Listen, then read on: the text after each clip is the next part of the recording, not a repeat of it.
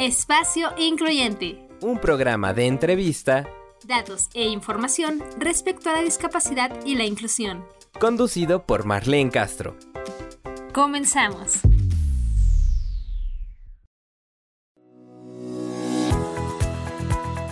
Hola, ¿qué tal? Bienvenidos a Espacio Incluyente. Mi nombre es Marlene Castro y estoy feliz de que esta tarde ustedes estén con nosotros y bueno, aprendamos juntos cada día más acerca de datos de inclusión y discapacidad. Sobre todo en este día que bueno, recientemente también se ha celebrado el Día Mundial del Alzheimer. Así que el día de hoy tenemos una nota para ustedes a través de nuestra siguiente sección curiosidades de la salud emocional y la discapacidad. Así que escúchenlo atentamente y volvemos enseguida aquí a Espacio Incluyente. Hola, ¿qué tal? Bienvenidos y bienvenidas a la sección Curiosidades de la Salud Emocional y Discapacidad. Yo soy la psicóloga Alejandra Juárez y antes de que le demos vuelta de hoja al calendario, es importante que conozcamos que el pasado 21 de septiembre se conmemoró el Día Mundial del Alzheimer. Desde 1994, la Organización Mundial de la Salud, la OMS, y la Federación Internacional de Alzheimer establecieron el 21 de septiembre como el Día Mundial del Alzheimer. ¿Qué es el Alzheimer? Es una enfermedad neurológica degenerativa que provoca el deterioro de la memoria, el pensamiento y la conducta. Es considerada la demencia más común. Ciertas células nerviosas dejan de funcionar, pierden conexiones con otras células nerviosas y finalmente mueren. La destrucción y muerte de estas células nerviosas causa el fracaso de la memoria, cambios de personalidad y problemas en la realización de actividades diarias. La memoria empieza progresivamente a fallar. Comienzan a surgir problemas de lenguaje, conocido como afasia, de funciones aprendidas, la apraxia, y de reconocimiento, la agnosia. Pueden incluso aparecer temblores y crisis epilépticas. A medida de que la enfermedad progresa, la persona requiere apoyo para realizar las actividades básicas de la vida diaria, como vestirse, bañarse, comer e ir al baño. Es por esto que la enfermedad de Alzheimer es considerado un padecimiento que puede conllevar a una condición de discapacidad. ¿Cuáles son los síntomas conductuales y psicológicos de esta demencia? Alteraciones en el estado de ánimo. Pueden estar presentes la apatía, la depresión o la ansiedad. Alteraciones del comportamiento como la agresividad, la irritabilidad y la desinhibición. Percepción alterada de la realidad y del contenido del pensamiento a través de alucinaciones, ilusiones o la paranoia. Principalmente, la persona puede tener la sensación de que le han robado sus cosas. La apatía es el síntoma más frecuente de la enfermedad, pero no solo se refiere a la falta de interés por realizar algo, también se entiende como la ausencia o la pérdida de los sentimientos y de las emociones. Se estima que en México hay cerca de 800.000 adultos mayores que presentan algún tipo de demencia y de estos, 8 de cada 10 presentan Alzheimer. Al conmemorar este día se busca difundir información sobre esta enfermedad para generar mayor conocimiento sobre la misma y concientizar a la población. ¿Qué pasa con los y las cuidadoras o la familia de una persona con algún tipo de demencia? Viven en constante estrés, angustia y agotamiento por una sensación de sobrecarga están al pendiente de cada uno de los comportamientos que va manifestando la persona con Alzheimer.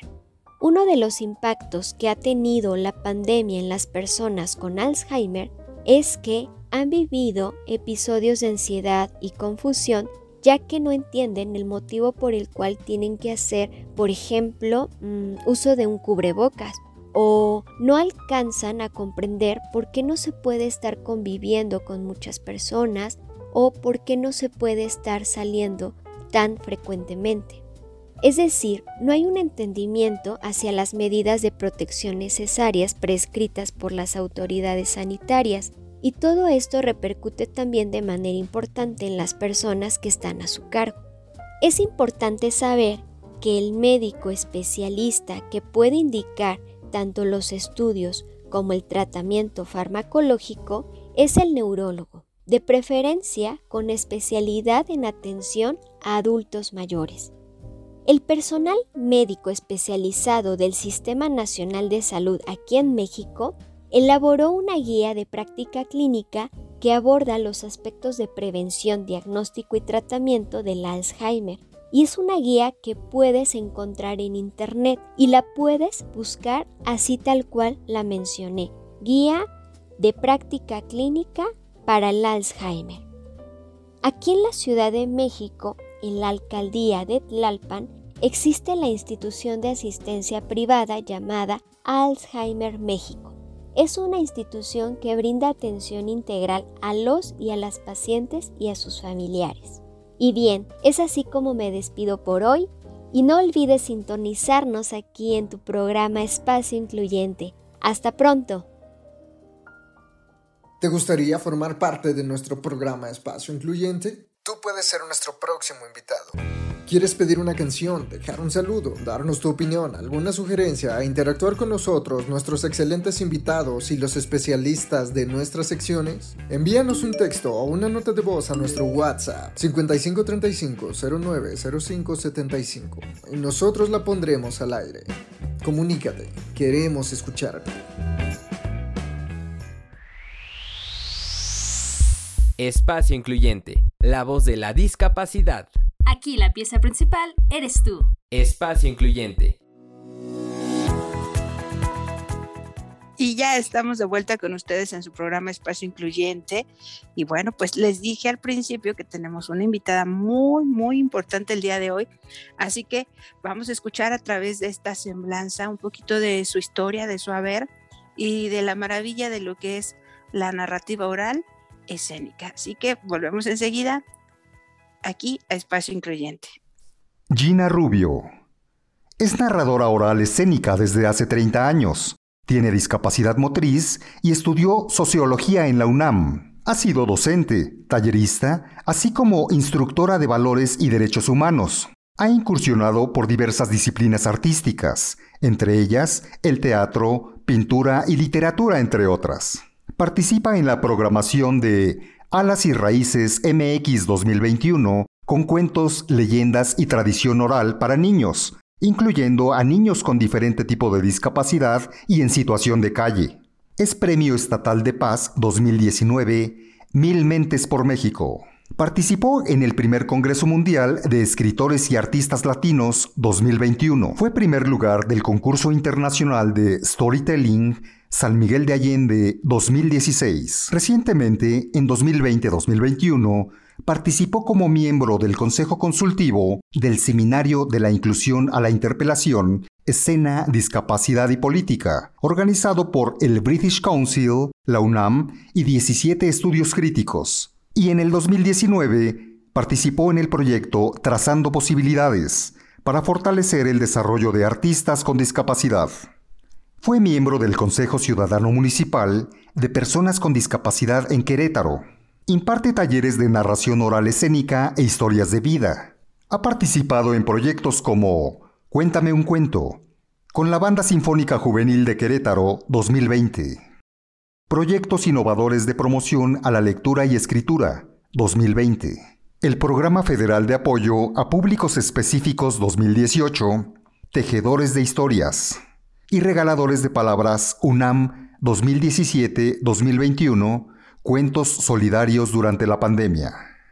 Se ha presentado con sus espectáculos de cuentos en variados congresos, festivales y ferias internacionales, en escuelas públicas y privadas, desde preescolar hasta universidades como la Ibero, la UNAM y la Universidad Autónoma de Querétaro, en teatros, galerías, bibliotecas, casas de cultura, plazas públicas, hospitales, asilos, reclusorios, centros comunitarios, casas hogar, centros de rehabilitación de adicciones, escuelas de ciegos, de sordos y con discapacidad intelectual, radio, televisión, museos como antropología, culturas populares, chopo, Centro Cultural Universitario y alcaldías de la Ciudad de México.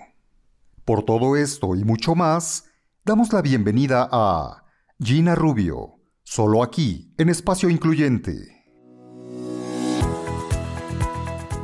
Nuevamente estamos felices de estar con ustedes, que el día de hoy nos estén sintonizando y bueno, pues acaban de escuchar la semblanza de nuestra invitada, así que bueno, no me queda más que darte el micrófono, querida Gina Rubio. Me encantará que tú misma te presentes eh, con nuestros radioescuchas y que conozcan un poco más de ti porque has sido muy polifacética. Eres socióloga, has incursionado en muchos ámbitos también del arte, pero bueno, bienvenida por aquí a Espacio Incluyente. Muchas gracias, Marlene. Es un gusto estar aquí compartiendo este espacio contigo y con tu auditorio. Pues sí, me he dedicado básicamente en estos últimos 30 años de mi vida a lo que es la narración oral escénica, el arte de narrar cuentos, historias, leyendas, tradiciones. Esto lo he hecho pues prácticamente casi ininterrumpidamente de esta trayectoria que tengo de 30 años, 16 de ellos, o sea, los últimos 16 años, lo, la vengo realizando esta actividad con una discapacidad motriz, lo cual es todo un tema a tratar porque, pues como sabemos, hay muchos obstáculos, muchas barreras, mucha, pues todavía toda una actitud hacia la discriminación, hacia las personas con discapacidad, pues todavía fuerte. Pero afortunadamente eh, no he parado, sigo y sigo este, pues también viendo este tema de, de las barreras que existen Así es, Gina. con discapacidad. E, estamos muy contentos de tenerte el día de hoy con nosotros porque justo eh, a través de Espacio Incluyente lo que queremos mostrar, más allá de la discapacidad, son las habilidades, ¿no? Las capacidades que cada ser humano tiene y en tu caso la resiliencia. Me gustaría que nos contaras un poquito acerca de ti en tu infancia y bueno, finalmente cómo adquieres la discapacidad motriz que nos comentas. Sí, mm, como bueno, en un principio ya un poco en la semblanza, comenté que desde, después desde niña a mí me gustó el arte, también mucho la pintura, el teatro sobre todo, pero eh, pues ya a la hora de, escoger carrera me fui por la sociología, pero nunca dejé esa inquietud de, del arte, ¿no? Siempre lo traía pues así que en el corazón, en las venas. Así es que después de haber incursionado un poco en el ámbito pues, de la sociología, en la política, pues dije, no, por aquí no es mi camino. Mi camino está en el arte y me fui buscando talleres de, teatro principalmente. Estuve en el, en el teatro, en el, en el taller de, de Blas Braidot, que era este, teatro independiente, Contigo América, Ahí este, empecé con, teatro y después un poco buscando otro tipo de talleres también que complementaran, me encontré con este de narración oral escénica que lo impartía Francisco Garzón Céspedes, cubano, eh, pues la persona que, que, trae este nuevo, esta nueva manera de, abordar la narración oral precursor de, esta, este arte, ¿no? Aquí como nueva técnica para incursionar en ella. Eh, me gustó mucho desde un principio, me enganché, dije, aquí es la manera que tengo para poder expresar, pues todo lo que todo lo que me gusta, todo lo que coincide con mi pensamiento, em, escoger diferentes tipos de, cuentos, de literatura, de leyenda, para para compartirlo. Entonces siempre me, siempre me enganché mucho. Afortunadamente este, continué este, buscando talleres para ampliar pues esta, pues esta nueva, nueva, nuevo oficio que yo tenía, buscando de diferentes áreas, creaciones de máscaras, de títeres, un poco de, de baile, todo lo que sumara para poder este, incorporar a la pues a los nuevos espectáculos de narración oral que comencé a hacer pues me parece que en el 91 en el 91 y, y pues no paré no paré hasta que en el 2004 en el año 2004 eh, me dio una fuerte gripa, así de simpático. Una fuerte gripa me dio y a partir de ahí, de una a dos semanas, mi vida se transformó totalmente, ya que resulta que, me dio un síndrome que se llama Guillain-Barré, el cual no podían detectar, no sabían por dónde, no sabían qué era lo que tenía. Buscaron, pues, un poco en análisis muy básicos, a ver a qué era lo que tenían. Primero no me creían que yo seguía mal y mal y mal. Fue una, un mal tratamiento médico, un mal diagnóstico, lo que hizo que pues esta, este síndrome me dejara muchas secuelas, porque al no ser tratado a tiempo, este, pues yo iba empeorando. Llegué al grado pues de estar a un, a un paso de la muerte, así literal. Y cuando supieron mi diagnóstico, pues yo ya nada más movía la cabeza, quedé paralizada de, del cuello a los pies y, y, no me podía mover para nada. Afortunadamente estaba muy consciente de todo, podía hablar también, a pesar de que este síndrome ataca mucho lo que es este, el sistema respiratorio. El síndrome fue provocado, Gina, por, por una suministración de medicamento.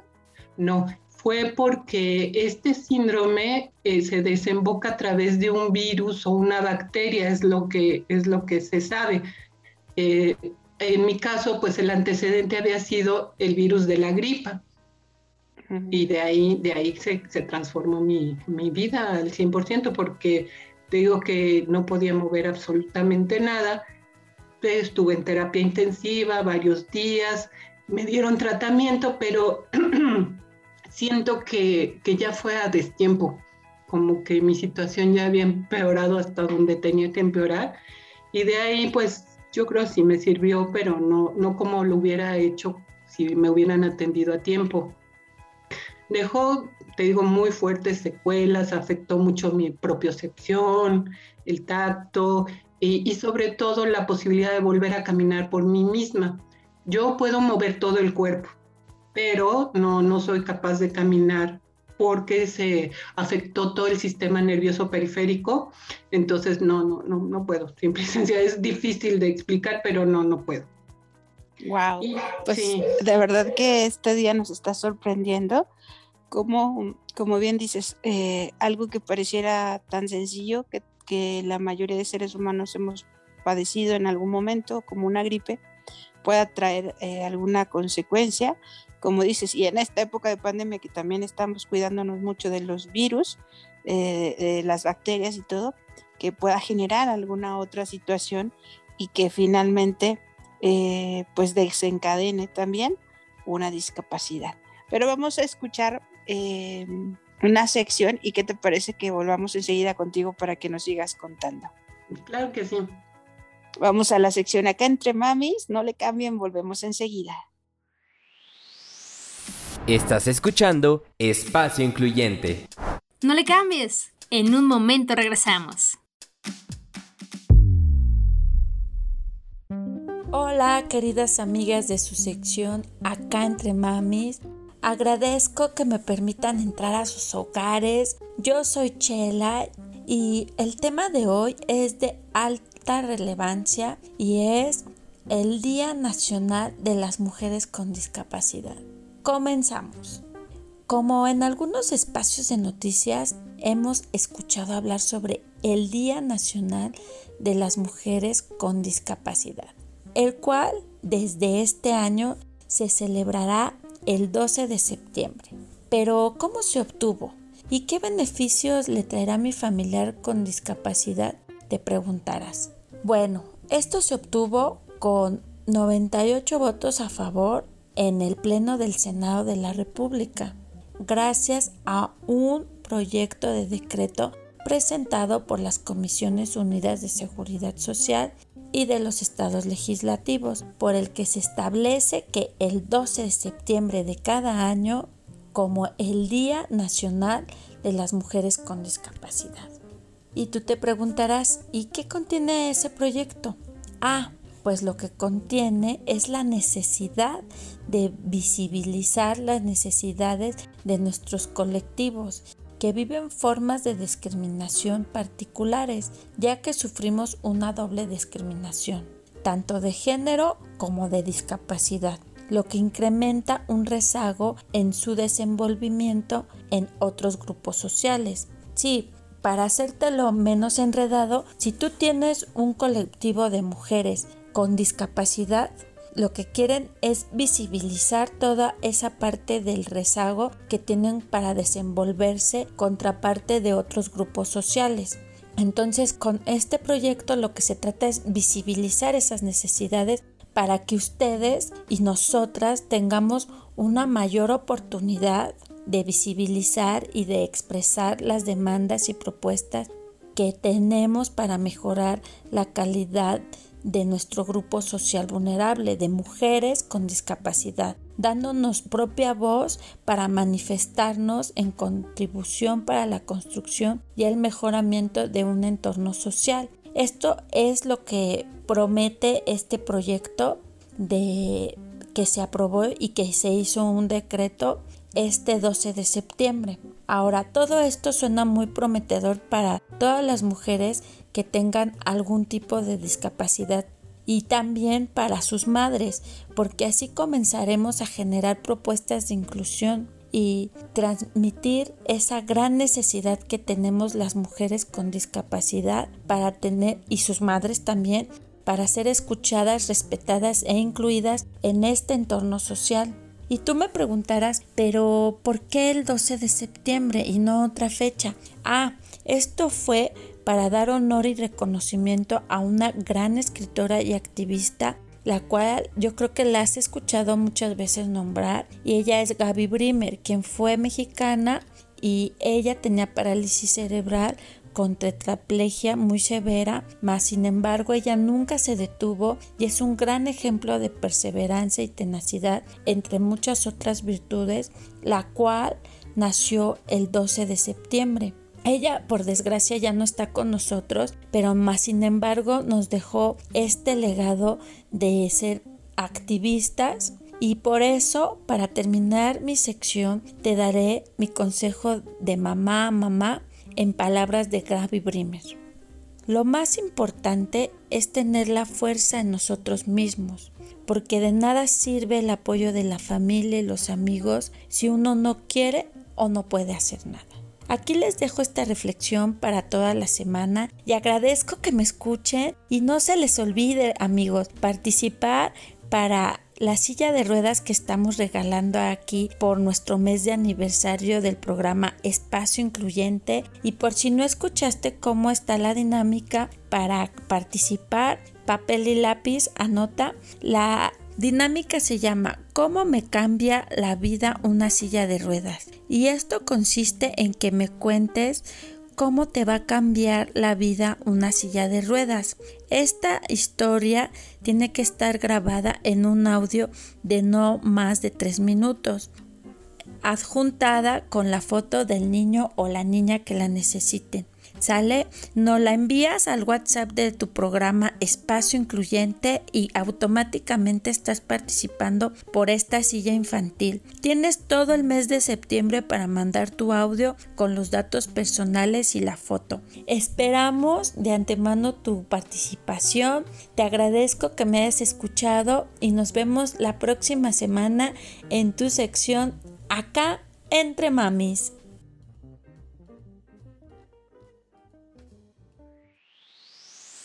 Estás escuchando Espacio Incluyente. No le cambies. En un momento regresamos.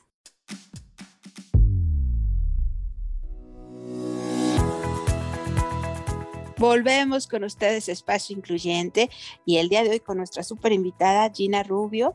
Ella es, bueno, se le conoce más bien como cuenta cuentos. ¿Cuántos no han disfrutado también de estas maravillosas historias y ahora a través también de plataformas de video y audio a distancia, pero ella en el primer bloque nos estaba contando un poquito de cómo incursionó en toda esta arte, pero sobre todo también cómo fue que adquirió la discapacidad motriz.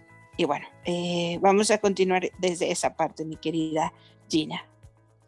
Pues sí, te digo que fue, fue un evento pues que cambió radicalmente mi vida Yo la asumí mi discapacidad desde un principio sin ningún problema. La verdad es que yo creo que después de que estás a punto de morir, pues todo lo demás es ganancia, ¿no? Este, yo muy agradecida de poder continuar este, en esta vida, porque además, pues yo, yo soy casada, tengo dos hijas y en ese momento estaban pequeñas, tenía una de nueve años y otra de doce.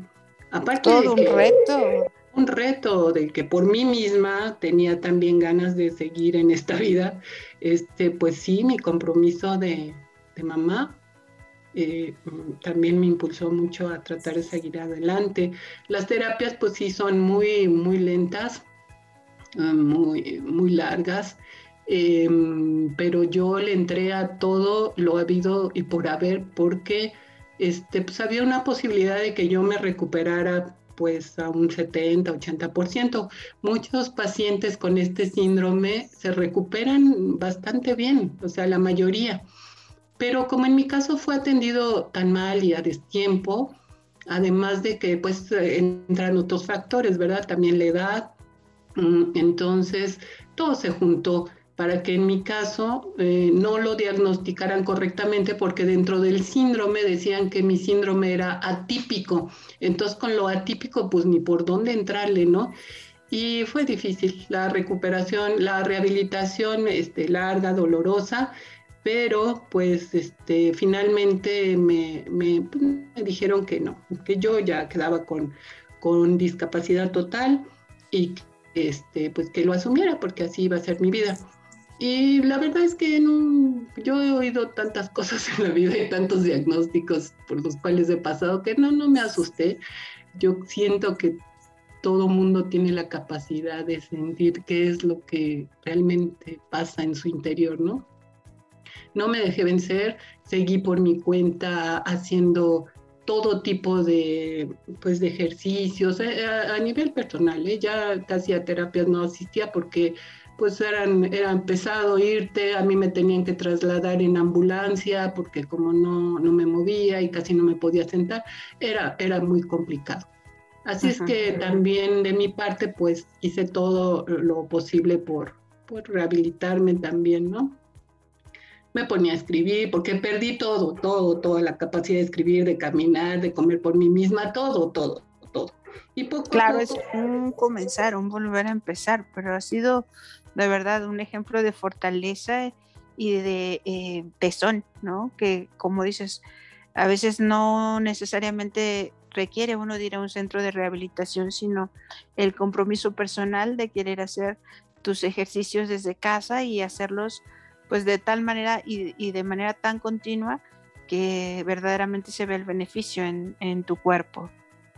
Sí, sí, sí, sí, eso es este, mucha fuerza de voluntad. Te digo, yo me ponía con mi hija la más chica cercanas otra vez para poder, círculos, rayitas, para poder este, empezar a escribir. Ya escribo, feo, mi letra es fea, pero escribo, escribo así como un niño de cinco años, seis años, pero escribo lo que necesito, puedo firmar, ya tengo mucha autosuficiencia en, varias cosas, sin embargo sigo siendo dependiente porque la, la discapacidad me, me, generó varias secuelas, ¿no? Claro. Pero sí avancé muchísimo, muchísimo, muchísimo. En cuanto yo pude volver a sentarme, sostener mi tronco, este, tener un poquito más control sobre mis extremidades y todo, pues me lancé nuevamente hacia lo que me gustaba, que era narrar cuentos y así ya de una manera pues más pública, ¿no? Porque dentro de la rehabilitación todavía incluso pues llegué a dar este, algunos talleres de narración para gente cercana y, eh, o ayuda ¿no? en, en, este, en esta área. Y presentaciones a lo mejor eh, muy, muy, muy cerradas, muy cercanas, eh, pero ya cuando me sentí con un poquito más fuerte, eh, me lancé nuevamente a, a, presentarse, a presentarme en público. Y pues es todo un reto, ¿no? Porque no es lo mismo tener todo tu cuerpo funcionando, estar de pie, que de repente estar en una silla de ruedas y, y exponerte a la crítica de la gente, que es lo más interesante, ¿no? ¿Cómo me van a ver ahora? La verdad es que yo siempre me sentí la misma, un ser humano preparado, con una carrera, que le gusta narrar, así me siento y así eso es lo que voy a proyectar. Y eso lo puede tener uno muy consciente, pero la gente te ve raro, ¿no? Hace 16 años, la verdad que todavía llamaba mucho la gente a la atención las personas con, con una silla de ruedas o con una discapacidad. Así es. Sí, sí ahorita todavía cuesta trabajo, pero de verdad que sí ha ido una evolución. O sea, quienes vivimos una discapacidad nos damos cuenta del antes y el ahora y que ahora también la tecnología, los dispositivos, los medios de comunicación nos ayudan un poquito a visibilizar, ¿no? Y a hacer más fácil también nuestra vida, como tú mencionabas, que de alguna manera se vuelva más autónoma, ¿no? Ahora con las aplicaciones, los teléfonos. Recientemente eh, leímos una publicación que justo para las personas con discapacidad motriz que no tienen eh, movilidad en sus brazos, eh, ahora van a poder a través de eso eh, poder enviar mensajes de texto con solo pensarlo. Así que a todos nos va a favorecer esa tecnología. Sí, sí, sí, sí, afortunadamente. Pues sí, el camino ha sido largo. Ya sabemos que desde el 2001 se empieza a poner en, la mesa de, de, diferentes convenciones con Rincón Gallardo como representante, ¿verdad? ante la ONU este, el problema de los derechos de las personas con discapacidad. Pues no es hasta el 2008, hasta el 2008 cuando entra en vigor esta, pues esta iniciativa para que se tome en cuenta este, y se empiece a hacer todo lo, pues el instrumento jurídico para que entre en vigor la, la, la convención.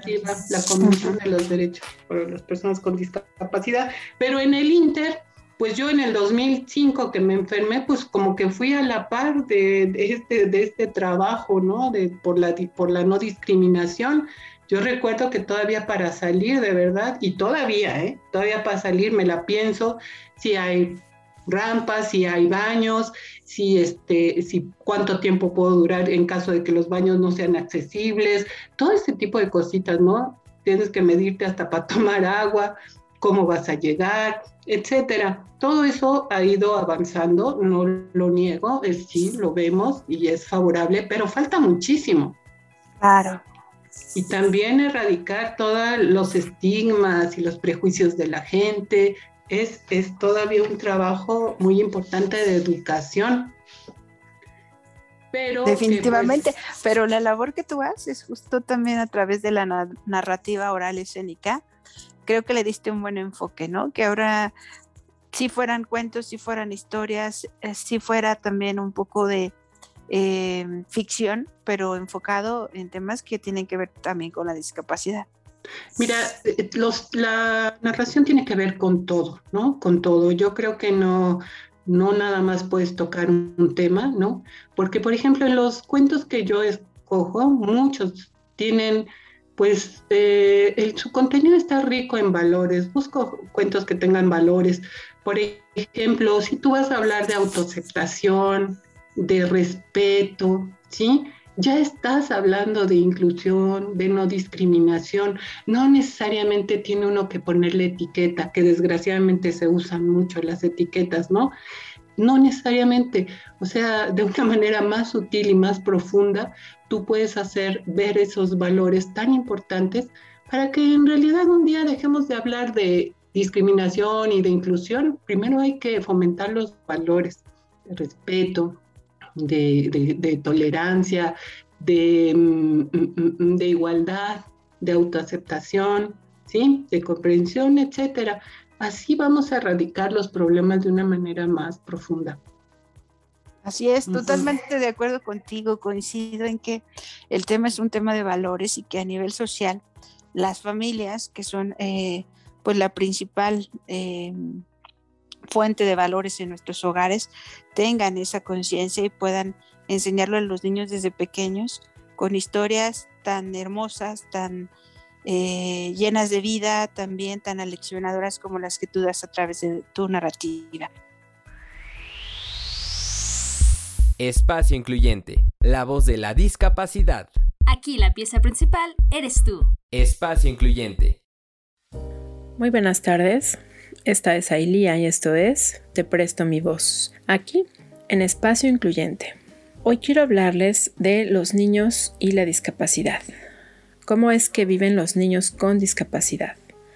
¿O cómo es que viven los niños la discapacidad? Me ha tocado ver muchos niños con discapacidad a lo largo de mis 43 años. Algunas veces he visto cómo son autosuficientes, cómo sus familias los impulsan, pero sin presionarlos o sin eh, encapsularlos o sin detenerlos. Y por supuesto que también me ha tocado numerosas veces presenciar tristemente cómo estos mismos niños son minimizados, ocultados, sobreprotegidos, malcriados, mimados, y con ello los vuelven totalmente dependientes. Entonces, ¿cómo es que viven su discapacidad esos niños? Bueno, datos. En el mundo existen alrededor de 93 millones de niños con alguna discapacidad. La mayoría en países como el nuestro, en vías de desarrollo. De ellos, solo alrededor del 2% tienen acceso a la educación. 2%. ¿En serio? En la mayoría de los países de tercer mundo, el nuestro incluido, o en vías de desarrollo, los niños con discapacidad son analfabetos y viven totalmente aislados de la sociedad. En muchos casos, se ven obligados a mendigar para poder sobrevivir y viven en la calle, en situaciones de pobreza extrema. Muchos de estos niños son víctimas de violencia. Se encuentran en total desventaja, no saben o no pueden defenderse. Entonces la violencia física, emocional, psicológica, sexual, etc., se convierten en su realidad, en su todos los días. El aislamiento al que son sometidos frecuentemente también les afecta de manera importante. Por ejemplo, el hecho de que deban tomar clases especiales, apartados de otros niños de su edad, les impide integrarse en la sociedad y posteriormente encontrar un trabajo. Según la Convención sobre los Derechos de los Niños, los menores con discapacidad poseen los mismos derechos que cualquier otro niño, además de algunos como los que mencionaré a continuación. Derecho a un tratamiento adecuado, a asistencia especial y a solicitar una subvención del gobierno de acuerdo al país y a la situación financiera de los padres o tutores del menor. En algunas culturas se observaba, y aún es así en, algunos casos, que el infanticidio por causa de discapacidad era la regla, no la excepción. Esto, debido a la carga económica y o social, podía representar el tener en casa un niño con discapacidad. En la siguiente ocasión les hablaré más a detalle de los derechos de los niños con discapacidad. Les recuerdo que pueden contactarnos por medio de nuestras redes sociales y también los invito a seguirnos y a darnos like en Facebook, Instagram, Spotify y YouTube. Y bueno, yo sigo siendo Elia, esto sigue siendo Te Presto mi voz, nos seguimos escuchando por Espacio Incluyente. Hasta la próxima. ¿Te gustaría formar parte de nuestro programa Espacio Incluyente? Tú puedes ser nuestro próximo invitado. ¿Quieres pedir una canción, dejar un saludo, darnos tu opinión, alguna sugerencia e interactuar con nosotros, nuestros excelentes invitados y los especialistas de nuestras secciones? Envíanos un texto o una nota de voz a nuestro WhatsApp 5535-090575 y nosotros la pondremos al aire.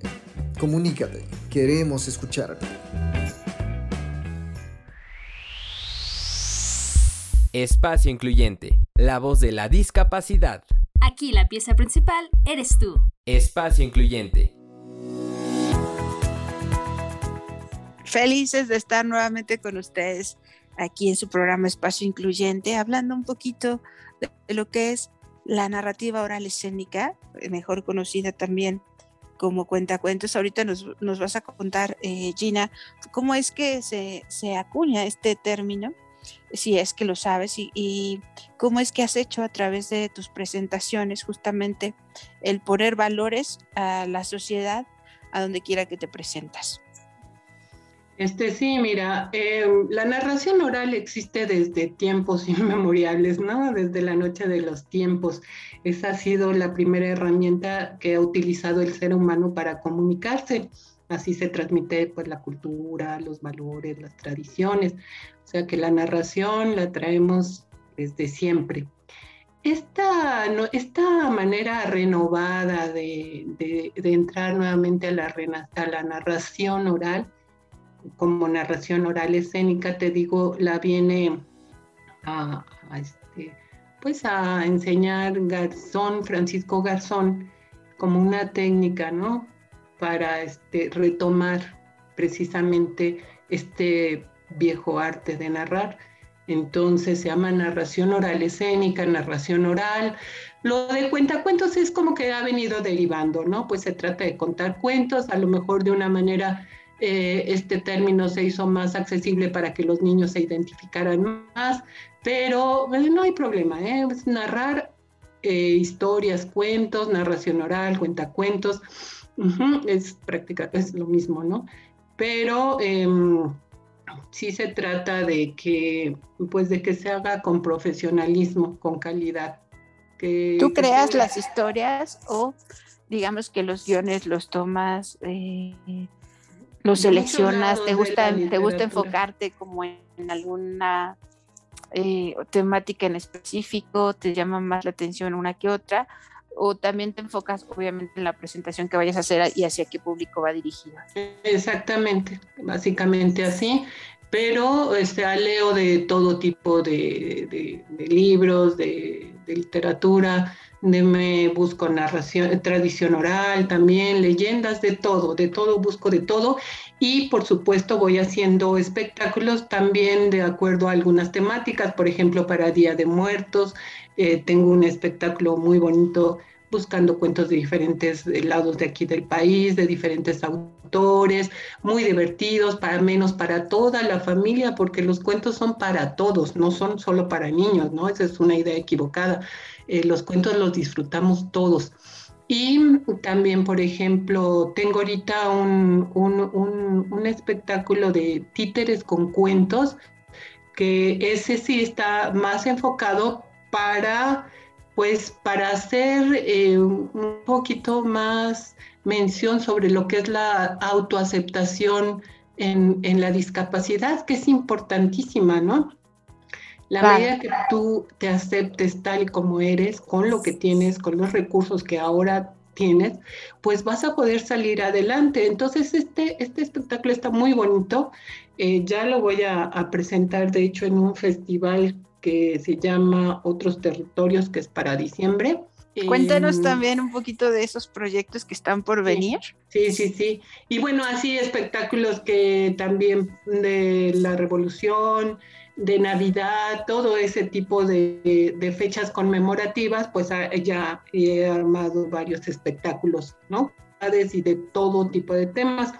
Los próximos eventos en los que estoy participando ya, de hecho, está ahorita el festival que se llama Buga Colombia, es un festival internacional que ya empezó desde ayer, es desde el 21 al 27 de septiembre está en, YouTube, en Buga Historias, y yo participo el jueves 23 a las 7 de la noche, ¿eh? con una historia muy simpática de, Día de Muertos.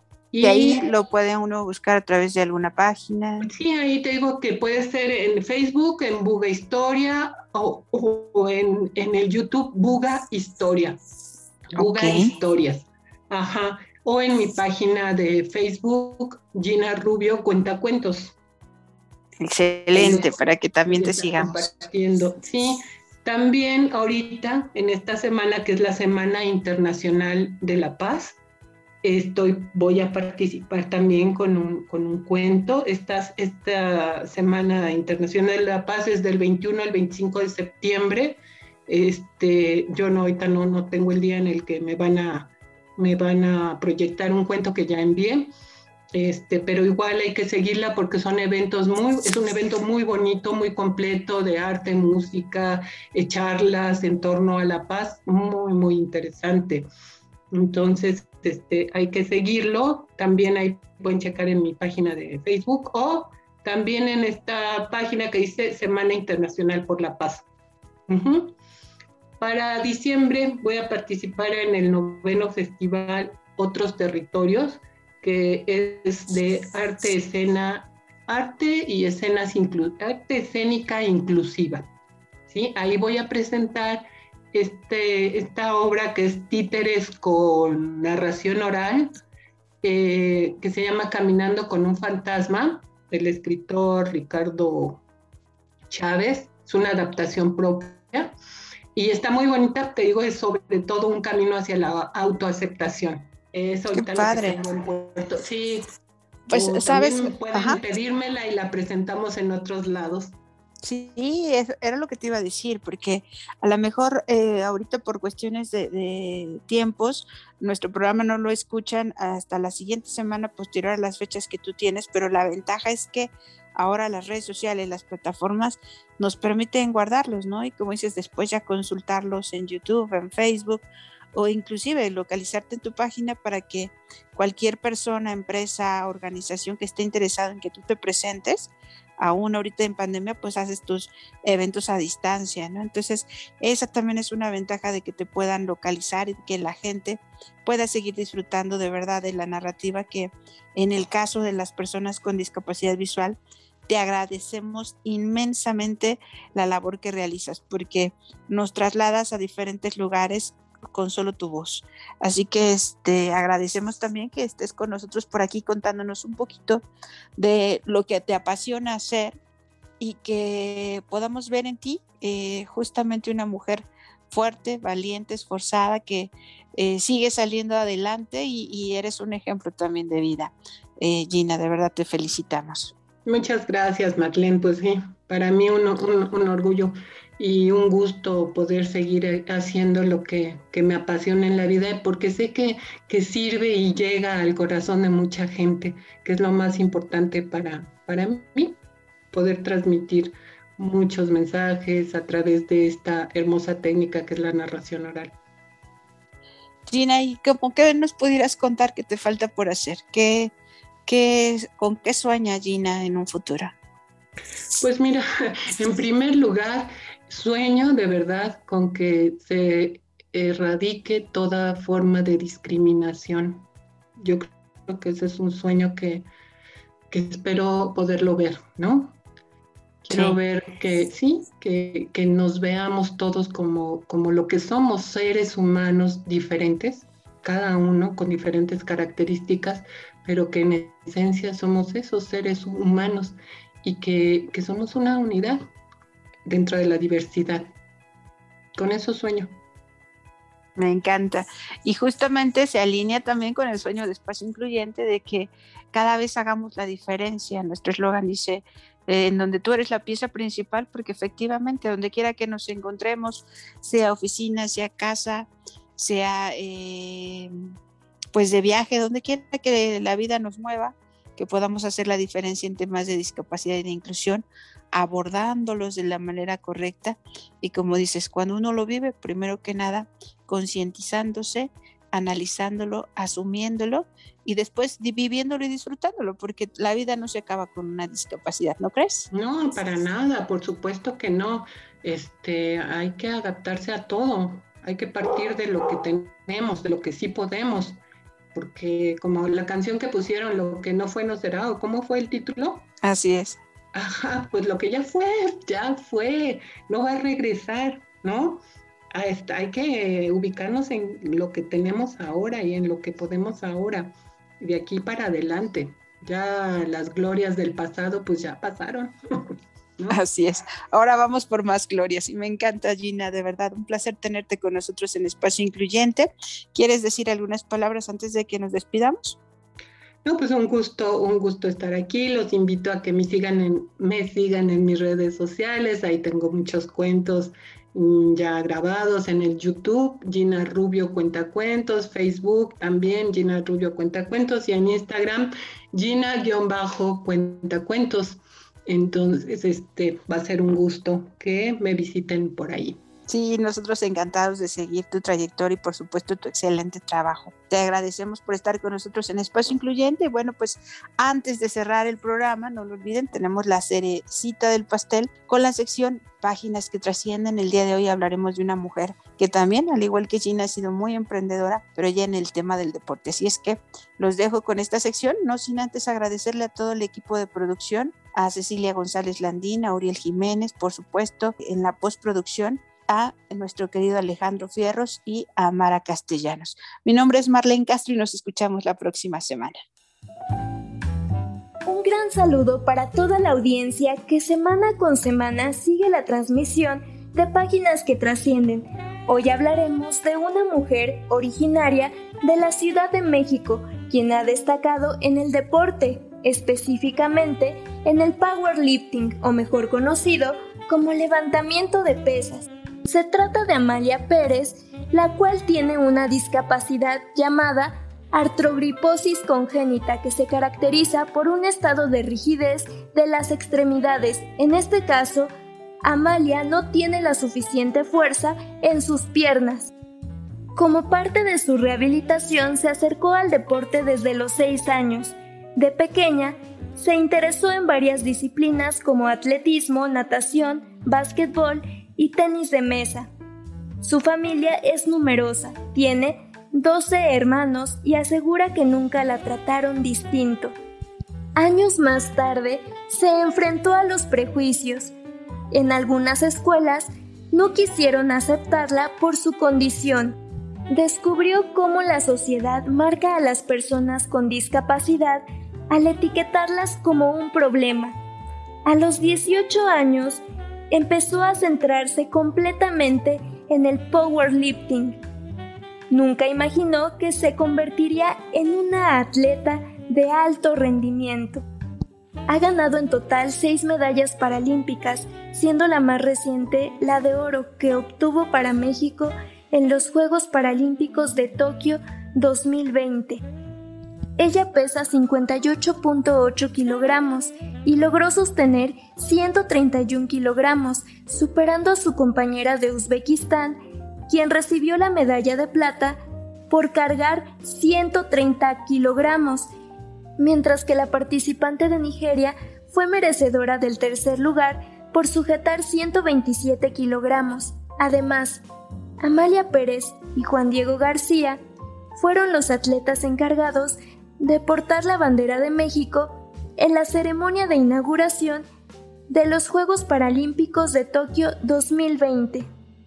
Enrique Alvarado juega un papel muy importante porque además de ser su esposo, es su entrenador desde 2002.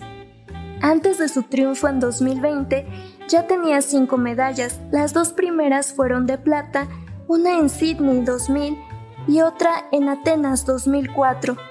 Las tres siguientes fueron de oro, una en Beijing 2008, otra en Londres 2012 y la tercera en Río de Janeiro 2016. En una entrevista que se le realizó, Amalia Pérez considera que las mujeres mexicanas deben unirse para hacerse más fuertes, crear reflexión en la sociedad y demostrar por qué se han convertido en una imagen crucial a nivel internacional en el ámbito deportivo. Ella declaró lo siguiente, amo a mi país, soy madre, soy tía, soy hermana y soy hija. Tengo una discapacidad, artrogriposis congénita. Pertenezco a un grupo de personas vulnerables. Nada me gustaría más que consiguiéramos el respeto que nos merecemos por nuestro trabajo y el esfuerzo que realiza cada mujer diariamente. Tenemos un gran potencial, Amalia alza la voz para instar a un cambio de mentalidad basado en la cultura y en la educación. Gracias a la idiosincrasia de la nación en general, existe una carencia de oportunidades considerable para nosotros. La batalla de Amalia va más allá del gimnasio. Me estoy preparando para cursar la licenciatura en Derecho para que cuando me retire pueda continuar desarrollándome y no saben cuánto me gustaría llevar casos relacionados con el deporte. Quiero ser fuente de inspiración para las nuevas generaciones. Actualmente existe más apoyo para los hombres en lo que se refiere al deporte. Las mujeres tenemos que dar el doble de recorrido para que volteen a ver nuestro historial. Es necesario amar, luchar y confrontar la realidad, porque si no lo hacemos hoy, ¿qué presente le estamos dejando a los jóvenes?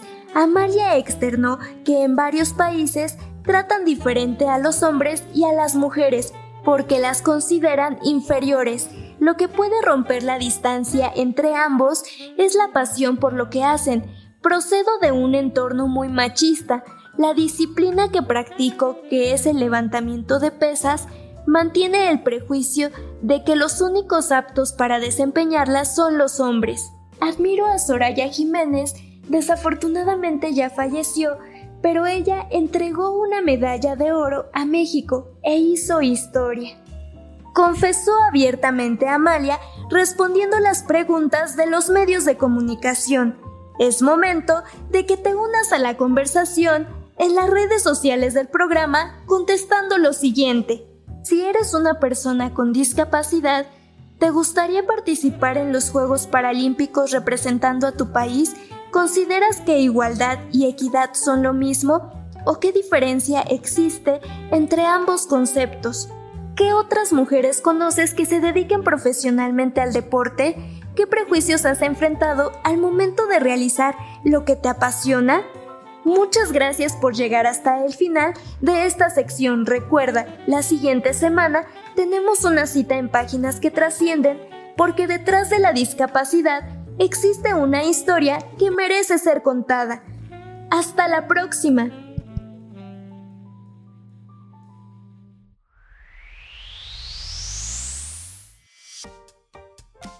Esto fue Espacio Incluyente con Marlene Castro. Un espacio donde la pieza principal eres tú. Acompáñanos en nuestra próxima emisión